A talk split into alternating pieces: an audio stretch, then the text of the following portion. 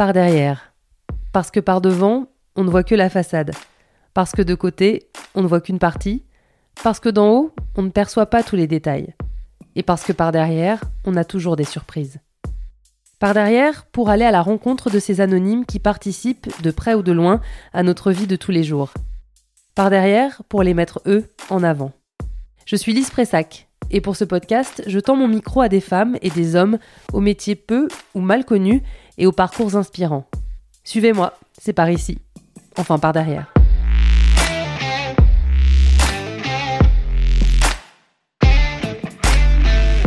Vous les aimez blondes, brunes ou plutôt blanches? Je parle de bière, évidemment. Pour transformer ces céréales et cette eau en boisson conviviale, il a fallu le savoir-faire d'un brasseur, comme Axel. On s'était croisés il y a quelques années autour d'un couscous, car c'est surtout sa chérie et toute sa belle famille que je connais depuis un moment maintenant. À l'époque, cette brasserie artisanale n'était qu'un projet. Aujourd'hui, elle est une réalité. Me voilà partie en voiture, direction l'Oise, à une heure de Paris, enfin à une heure et demie ce jour-là, un mardi matin pluvieux de novembre. Clara et Axel m'ont donné rendez-vous directement à la brasserie pour assister à la fabrication de la bière.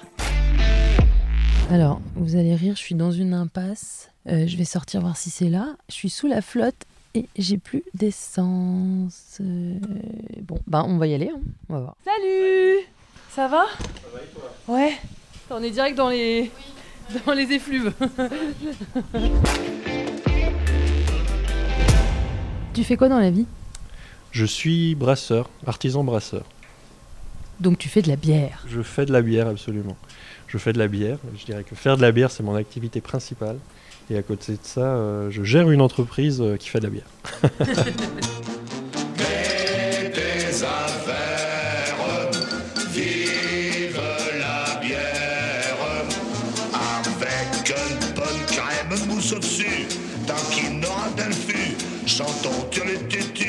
Alors comment est-ce qu'on fait de la bière? Comment est-ce que euh, toi, tu es le magicien qui arrive à faire à partir de céréales une boisson qui est bonne?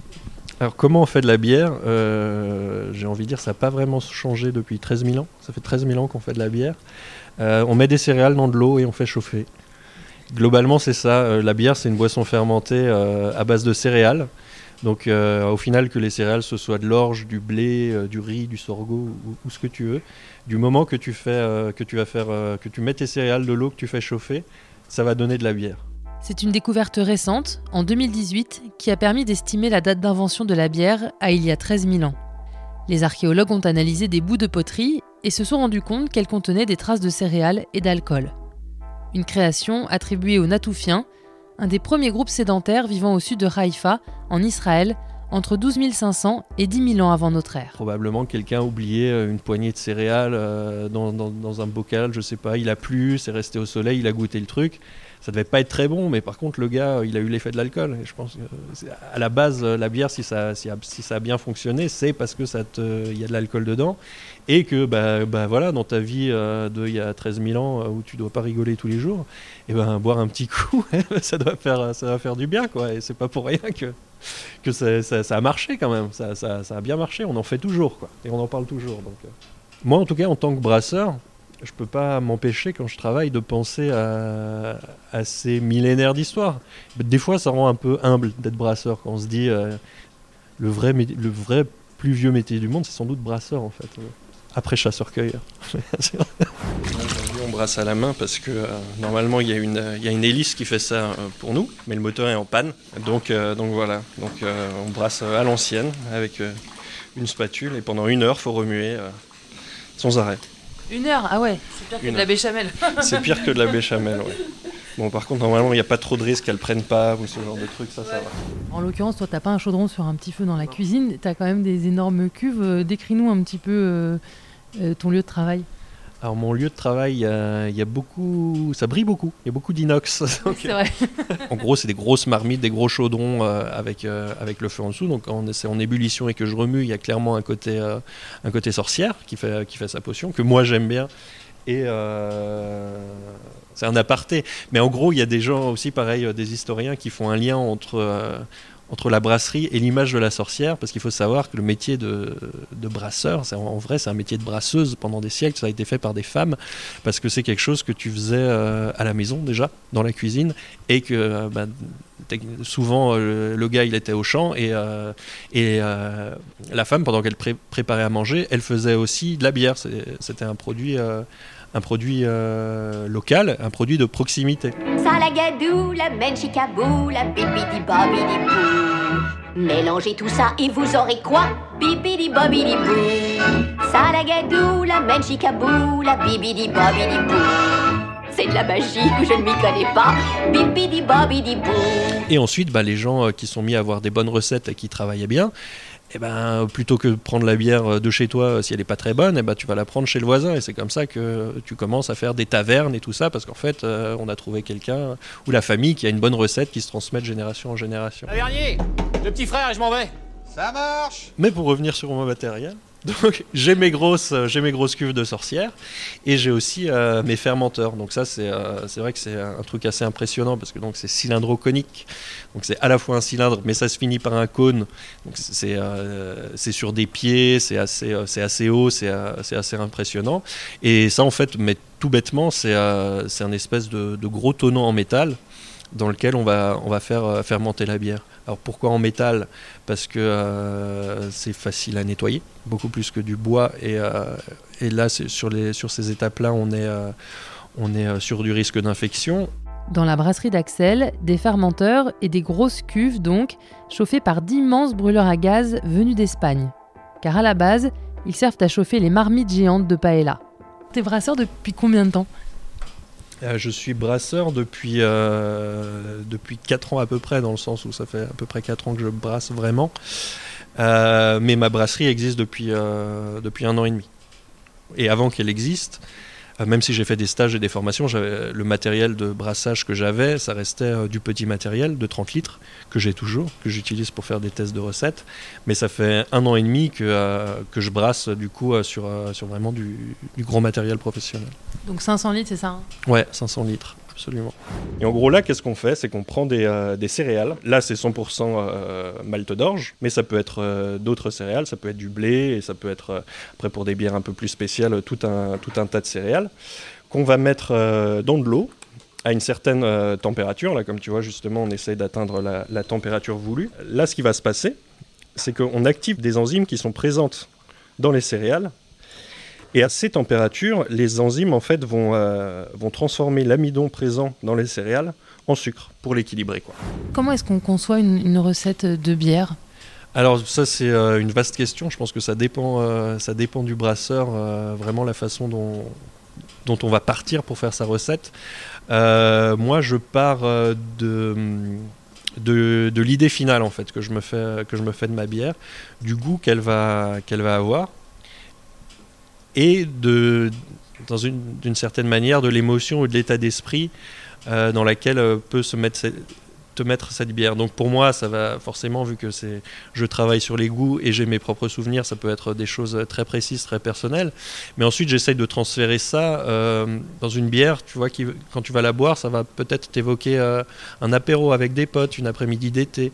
Une autre bière, tu vas plutôt penser à t'es euh, t'es sous une t'es sous un plaid au, au coin du feu. Donc je pars par la fin. J'essaye de, me dire, bah alors voilà ce genre d'émotion. Moi, j'associe ça à ce type de goût. Tu vois, typiquement euh, l'été, le barbecue, je vais aller sur quelque chose de plus, euh, de plus frais, de plus agrumé, euh, alors que sur, le feu, je vais aller sur quelque chose de plus, une bière sans doute un peu plus sombre, qui est plus, un peu plus forte, mais euh, qui va avoir un petit, un petit côté épicé, peut-être un petit côté plus, euh, plus doux, même si en, vrai, elle est plus forte. Ensuite, euh, bah, la chance que, que j'ai d'être brasseur de nos jours, c'est que j'ai des outils techniques hallucinants.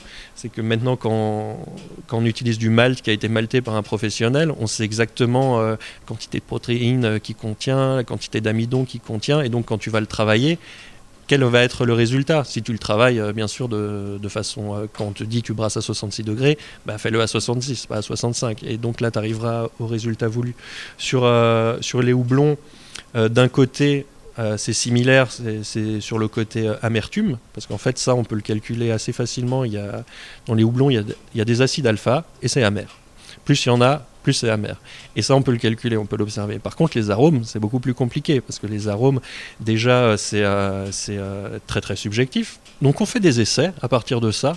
On prend, on prend nos données techniques, on se dit, la bière, elle devrait ressembler à ça. On prend nos données plus faibles, on va dire, euh, peu techniques. On se dit, mais le résultat, il devrait ressembler à ça. On teste. Est-ce que ça marche? Est-ce que ça marche pas? Alors si ça se trouve, ça a marché, mais en fait, c'est pas bon. Parce que aussi, on peut avoir des idées euh, de base qui sont mauvaises, en fait, juste, euh, juste en tête. Et, euh, et ensuite, on teste une deuxième fois, minimum. Parce que si on est content pour voir si on réussit à faire la même chose, si on n'est pas content pour faire une nouvelle version. Et quand on est content, voilà, on est arrivé à notre, à notre bière finale. Et là, c'est le moment aussi de faire euh, goûter à d'autres gens, parce que des fois, pareil, le brasseur peut être très content de sa bière, mais en fait, il n'y a que lui qui l'aime. Donc euh, ça, c'est bien quand on est brasseur amateur, mais quand on veut, euh, gagner sa vie avec, c'est un peu plus compliqué. Pour réaliser sa première recette, nommée héroïne, Axel s'y est repris à 8 fois. Il a changé les quantités de céréales, de houblon, varié la température pour arriver à la recette d'aujourd'hui. Le houblon, c'est une plante grimpante. Il faut imaginer une sorte de liane avec au bout ce qui ressemble à des artichauts longilignes qui pousseraient tête en bas. Si vous trouvez que je décris mal, vous pouvez aussi taper houblon dans Google Images. Ce serait compliqué d'imaginer quelque chose qui plaît à quelqu'un mais qui va pas te plaire. Là, j'imagine que les trois recettes que tu as, que tu as faites, tu les aimes. Absolument. Euh, et c'est vrai que c'est une bonne question. Je n'aime pas toutes les bières qui existent. Et je n'aime même pas tous les styles de bières qui existent. Mais techniquement, je pourrais les, les brasser quand même. Après, que ce soit mes recettes, non. Parce que je pourrais pas faire une bonne recette, parce que je saurais pas évoquer quelque chose d'intéressant pour les gens, parce que moi-même, je saurais pas, je saurais pas quoi dire, quoi. C'est comme essayer, essayer de, bah, de, de faire plaisir aux gens en chantant une chanson si, si tu chantes mal. Bah, là, là c'est un peu pareil. Monopole des Sam, Summertime Blue. C'est vrai qu'il y a des styles de bière que moi j'apprécie moins. Tout ce qui est bière euh, fruitée, par exemple, mais euh, enfin, quand je dis fruitée, c'est vraiment le, le côté, euh, le côté sucré, euh, sucré du fruit. Je pourrais pas faire une, bonne bière de ce style-là parce que c'est pas une bière, euh, c'est pas une bière qui me, qui me parle. Le but du jeu, c'est pas de proposer euh, 10 000 bières différentes, c'est de proposer des bonnes bières. Et, euh, et ensuite, bah, la brasserie, elle a mon nom. Et sur toutes les étiquettes, il y a ma signature. Donc je m'engage. Je m'engage vachement sur, euh, sur. Des fois, je me mets un peu la pression parce que toutes les bouteilles qui sortent, elles sont passées. Je les ai toutes touchées. hein, parce que euh, l'étiquetage, euh, le remplissage, euh, il n'y a pas seulement le brassage. Je les ai toutes touchées plusieurs fois techniquement. Aujourd'hui, sa brasserie propose trois recettes. Héroïne, une blonde au reflet doré, Insolente, une blanche à l'aspect givré, et Rival, une bière de caractère infusée aux écorces d'orange amère. Tu vois, le, le- dans la torréfaction, il y, a un- il y a un moment qui est super crucial, c'est le refroidissement. Est-ce que dans, la, dans le brassin, il y a aussi une étape comme ça où il faut pas se louper Est-ce que c'est aussi dans les histoires de degrés? Parce que j'ai vu que ça se jouait à pas grand-chose. On l'a vu tout à l'heure, à 2 degrés près, ça, peut foutre le bazar. Euh, Est-ce qu'il y a un moment aussi tendu que ça euh, dans le brassin? Euh, ouais, il y a un gros moment de tension dans le brassin. En fait, c'est le, refroidissement. C'est euh, bizarrement, c'est à la fin de, à la fin de ton brassin, donc tu as, fini ton ébullition, donc euh, tu te retrouves avec un liquide euh, qui est très chaud, qu'il va falloir envoyer en fermenteur, et là, va falloir le faire euh, refroidir global- globalement pour simplifier le plus vite po- possible. Sauf que là, le, euh, le souci que tu as à ce moment, c'est que ta bière, c'est là qu'elle est sensible aux infections parce qu'il n'y a pas encore de levure dedans.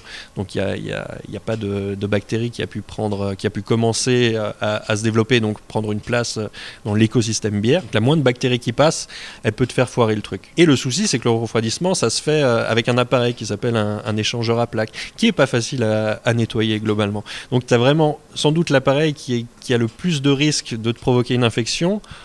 euh, au moment où tu as le plus de risque de choper une infection. Donc là, c'est un peu le moment de stress. Mais, euh, mais globalement, pour bien le passer, il faut, euh, faut le prévoir en fait. Il faut juste que tout, tout soit nickel, euh, tout soit nickel avant, tout soit bien nettoyé, bien propre et tout, tout soit nickel après. Après, des moments qui peuvent changer le goût de ton brassin, c'est tout le temps. Tout le temps. Pourquoi tu fais ce métier, Axel? Euh, pourquoi je fais ce métier? Parce que franchement, je sais pas ce que je ferais d'autre à l'heure actuelle. Euh, J'ai choisi le métier de brasseur en fait euh, suite à, pas mal de, réflexions et, d'événements. À la base, je viens, je viens pas du tout de, non seulement du métier de brasseur, mais même de, de- l'artisanat ou ce genre de choses. Moi, j'ai fait, j'ai fait une école de commerce. Euh, en France, j'en ai fait. Enfin voilà, j'ai un master euh, de Toulouse euh, en France, j'ai un master d'une université en Angleterre, et moi je bossais dans le jeu vidéo à la base. hein. Donc j'étais commercial dans, le jeu vidéo. Ensuite, j'ai bossé sur YouTube où je vendais de, l'espace publicitaire, donc hein, vraiment rien à voir. J'ai fait un burn-out. Comme beaucoup de gens maintenant, hein, c'est assez banal euh, maintenant de faire un burn-out. Alors j'avais déjà dans l'idée euh, de faire une reconversion, et c'est vrai que j'avais envie de, sortir de ce côté euh, pur service. commercial et au final même si j'aimais beaucoup le jeu vidéo mais ensuite quand, quand je suis passé sur de l'espace publicitaire par exemple travailler sur des sujets qui vraiment ne me, ne me parlent pas en fait, qui, non seulement ne m'intéressent pas, mais que je trouve euh, vain en fait, complètement. Et, euh, et donc je me suis dit j'aimerais bien euh, au contraire passer sur, euh, sur de la production et de préférence de l'artisanat, où vraiment il y a un côté, y a, y a un côté création. Ensuite je voulais bosser dans un dans un domaine qui me plaisait. Donc, je, ça faisait pas longtemps que j'avais découvert vers la bière artisanale en l'occurrence, et été vraiment une, euh, une grosse révélation parce que comme, tout le monde, hein, moi je connaissais euh, l'accro, la lef, euh, ce genre de conneries, et la bière j'aimais bien, mais ça me parlait pas, pas plus que ça par rapport au vin, où effectivement pour moi un grand vin, ouais c'est génial, une grande bière je sais même pas ce que c'est. Et euh, donc j'ai commencé à m'intéresser à ce milieu de la bière artisanale. Je me suis rendu compte qu'effectivement il y avait euh, une palette, une richesse de recettes qui était super, et qu'en plus c'était un milieu vraiment sympa. Euh, que le premier contact, bah, c'était genre euh, les boutiques euh, caves spécialisées bière, bar à bière, où vraiment j'ai toujours trouvé qu'il y avait une bonne ambiance. Et ensuite, pour avoir commencé à rencontrer quelques brasseurs, ouais, un milieu vraiment accueillant, où quand, quand tu dis que tu es, que es intéressé, généralement, tu as toujours un bon accueil, euh, on va t'expliquer, on va répondre à toutes tes questions. Et après, quand tu commences à dire que tu es intéressé par le métier, généralement, la première réaction, c'est genre, bah, passe une journée en brasse et regarde comment ça marche. Quoi. Vraiment, il n'y a, pas beaucoup de, de, euh, de milieux euh, où ça se passe comme ça. Déjà, je me suis dit, c'est un métier, franchement, euh, qui, me, qui me plairait bien. Et en plus, très honnêtement, d'un point de vue économique, c'est quelque chose qui marche en ce moment. La bière artisanale, enfin voilà, quand tu lances ça, euh, c'est pas pas un projet. On dit oh mon Dieu, mais qu'est-ce que tu fais, mon, pauvre garçon? Non, effectivement, c'est quelque chose qui qui, qui fonctionne bien en ce moment. Et donc, ben, ce côté, j'ai envie de me reconvertir, j'ai envie de, de proposer, de faire de l'artisanat. La bière, ça me parle. Et euh, la bière, c'est quelque chose qui est viable. C'est ça qui m'a amené à ce projet. Donc après, j'ai- testé un peu l'idée en commençant à brasser pour justement voir si déjà le, fait, pas juste le fantasme de faire de la bière, parce qu'il y a un côté euh, très, euh, oh mon dieu, tu fais de la bière, c'est le plus beau métier du monde, et c'est pas, pas faux. Mais, mais il faut quand même que le, le- bah justement, bah les journées, bah comme tu vois, mélanger, mélanger des céréales avec la flotte, allumer des feux, t'as tout le temps chaud, tu te brûles, tu te mouilles, il y en a partout, ça colle la bière. Euh, bah voilà, faut aimer ça. Euh, donc bah, je me suis mis à, faire des stages en fait et des formations. Donc je suis allé voir des brasseurs, je suis allé bosser un peu chez eux, je me suis formé, euh, j'ai voilà, j'ai continué à brasser et ça, ça a continué à me plaire. Donc euh, au bout d'un moment est arrivé le moment où il fallait où il fallait créer le projet pour de vrai et c'est là que bah, que j'ai sauté le pas du coup. Un changement de vie qui a entraîné un changement de ville. Après l'incendie de leur appartement, Axel et Clara ont décidé de ne pas se réinstaller à Paris. Ils ont choisi l'Oise, une région où l'eau est dure, calcaire, riche en calcium et magnésium, parfaite pour la bière. C'est quoi ton parcours avant justement ces études de commerce? Toi, tu tu- après tu es arrivé dans le jeu vidéo parce que c'était une passion euh, et que tu as vu que tu pouvais en faire aussi un, un métier ou ça a été quoi ton parcours? Tu avais envie de faire quoi quand tu étais petit? Euh, ouf, quand j'étais petit, j'ai souvent changé. Alors le premier truc euh, sérieux apparemment quand j'étais petit, c'est que je voulais être ministre des musées. Euh, Ah, C'est joli ça ouais. comme métier. Alors, pour avoir euh, mon, mon idée, alors c'était, euh, j'aurais pas été un très bon ministre parce que mon seul, euh, mon seul intérêt c'était d'avoir l'entrée gratuite dans les musées. C'est pour ça que je voulais être ministre des musées. Mais alors je m'imaginais, euh, j'ai, encore l'idée, euh, je m'imaginais comme un, une espèce de personnage d'opérette, tu vois, un monsieur un peu gros avec un plastron, un, chapeau de forme et une grande moustache qui visiterait des musées. Ce serait ça son boulot. Bon, Dans un autre siècle. hein. Ouais, voilà. Euh, ouais. Euh, ça n'a pas, pas été tout à fait ça. Euh, après, euh, j'ai voulu être, comme tous les gamins, archéologue, des trucs comme ça. Après, en grandissant, je savais de moins en moins ce que je voulais faire. Et euh, j'ai eu un parcours, on va dire, un peu atypique parce qu'après un bac S, euh, je suis allé en Hippocagne. J'y suis pas resté très longtemps. Euh, je suis parti à la fac pour faire une. donc j'ai un DUG de lettres modernes. Dernière année à avoir eu un DUG avant que, ça n'existe plus. Euh, je savais pas quoi faire avec ça. Donc je suis parti. au final, après, j'ai fait un, un BTS Management des unités commerciales, ce qui m'a amené à faire une école de commerce avec les concours parallèles. Euh, globalement, euh, ce que, ce que j'aime, ce que j'aime bien, c'est euh, les jolies histoires. Si j'ai voulu bosser dans le jeu vidéo, c'est que même si j'avais j'avais pas une formation technique en jeu vidéo, hein, j'avais une formation de, de commercial, mais je voulais bosser sur un truc, euh, un boulot où j'aurais des, belles histoires à raconter. Et là, en l'occurrence, dans les jeux vidéo, ce qui m'intéresse, c'est les jeux qui te racontent des histoires, des histoires sympas. C'est pour ça que j'ai voulu aller euh, bosser là-dedans. Donc c'était sans doute un peu euh, un peu idéaliste de ma part parce qu'effectivement c'est pas exactement comme ça que ça s'est passé, mais quand même ça fonctionnait.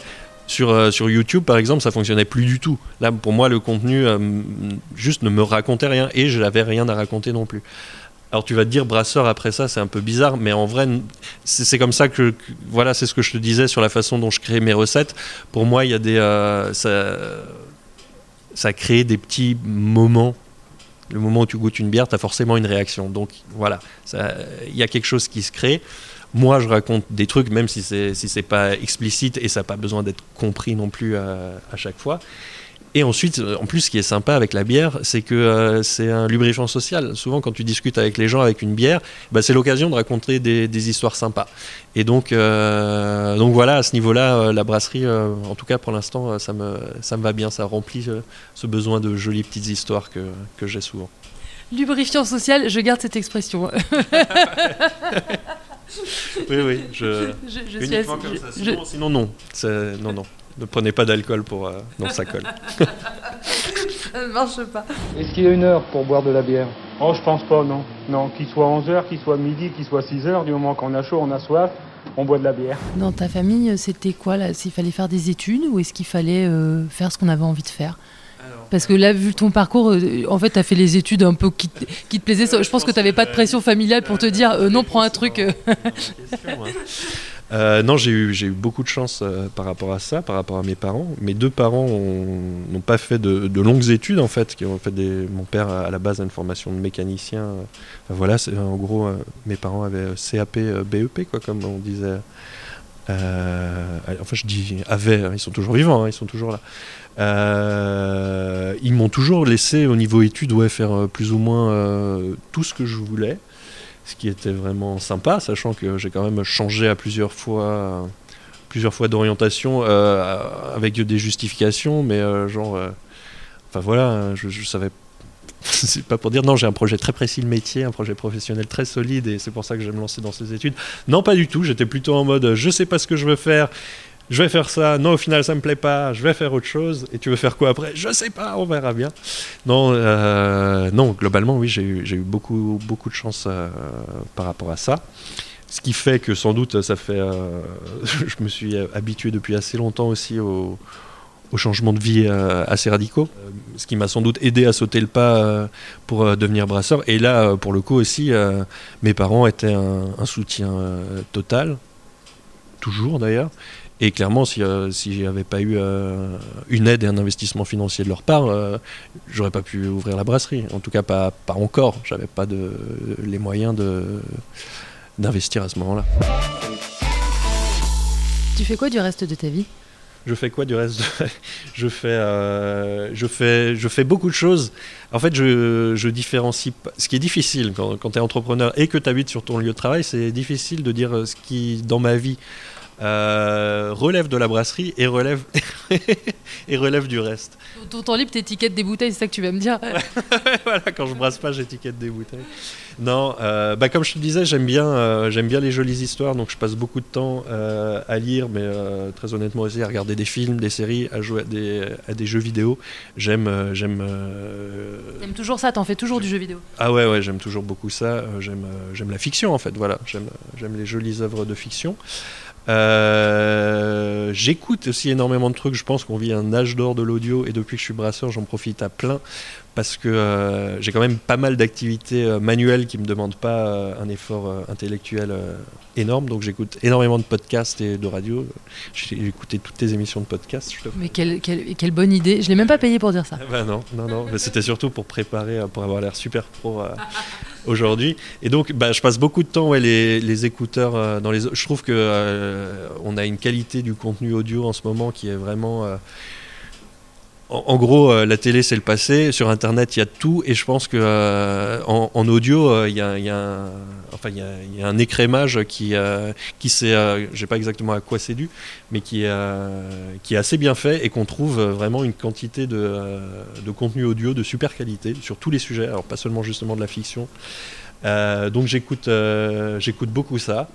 Ensuite, bah, je passe, passe beaucoup de temps avec ma chérie euh, qui travaille avec moi, donc forcément on, on travaille déjà ensemble et on passe euh, en dehors, on passe tout notre temps ensemble aussi. Et, euh, et voilà, bah, j'essaie de voir, même si je suis à la campagne, de voir les gens, les gens auxquels je tiens le plus souvent possible, de les faire venir à la campagne. Je promène mon chien. Bon, alors si t'as écouté le podcast, tu sais quelle est la dernière question qui arrive. Attends, mais là je suis perdu. Ça fait tellement- Ah mais c'est bien comme ça, je t'ai embrouillé. Je t'ai embrouillé le cerveau. Non Tu veux faire quoi plus tard Je veux faire quoi plus tard Je veux faire quoi plus tard Ouais, ça c'est. euh, Ah, C'est bien, c'est-à-dire que t'as pas trop cogité à la question. Non, non j'ai pas trop cogité à la question. Euh, je- Plus tard, bah pour moi plus tard c'est euh, quand je serai peut-être plus brasseur justement. Je pense, je sais pas si je serai euh, brasseur toute ma vie. Je sais pas si ça m'amusera toute ma vie. Pour l'instant c'est un métier que j'aime beaucoup, mais après c'est aussi très honnêtement un métier assez physique, assez fatigant. Donc je pense que si tu fais ça toute ta vie, au bout d'un moment, tu, tu le payes Euh, globalement, j'ai envie, euh, j'ai envie euh, de continuer à raconter des jolies petites histoires et continuer à en écouter, qu'on m'en raconte beaucoup. Donc il y, a, y a plein de possibilités là-dedans. hein. C'est vrai que si ça se trouve, alors revenir vers le salariat classique, ce serait quelque chose de, de très compliqué. C'est pas du tout quelque chose que je recherche. Mais euh, après, soit un autre euh, métier artisanal, soit euh, peut-être quelque chose de, totalement différent. C'est vrai que les, métiers de, de prof, justement, c'est des choses qui peuvent, qui peuvent m'intéresser. Alors, ah, peut-être sur la bière, parce que j'ai des choses à transmettre. Après, peut-être plus tard sur autre chose. En vrai, si j'avais si j'avais aucune contrainte, euh, je, je- reprendrais bien mes des, des études de philo, tu vois. C'est un truc euh, qui me plairait, parce que je trouve ça euh, très intéressant. Donc voilà, peut-être plus tard, je serai étudiant. C'est un beau plus tard.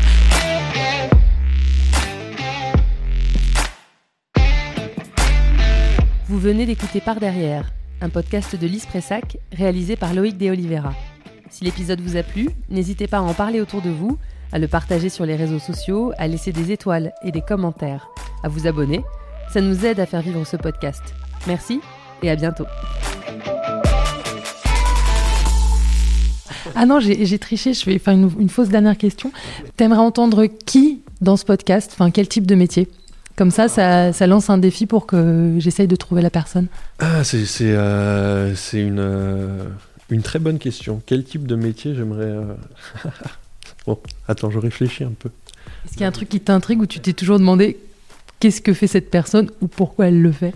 Alors, euh, en vrai, euh, je suis fasciné par le métier de forgeron. Parce que je trouve, alors déjà, euh, bah voilà, c'est un métier artisanal, mais je trouve que déjà c'est très impressionnant, une forge quoi, et euh, voir quelqu'un forger, euh, c'est euh, hyper impressionnant. Et ce qui m'interroge énormément, c'est comment on vit en tant que forgeron aujourd'hui?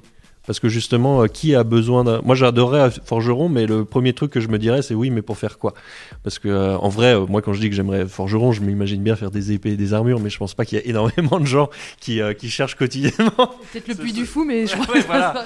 Et euh, mais euh, ouais, en gros, enfin, en tout cas, c'est un métier que je trouve euh, que je trouve vraiment fascinant, la forge. Ok, bah merci pour le défi, Axel. Je vais essayer de le relever. Euh, avec plaisir.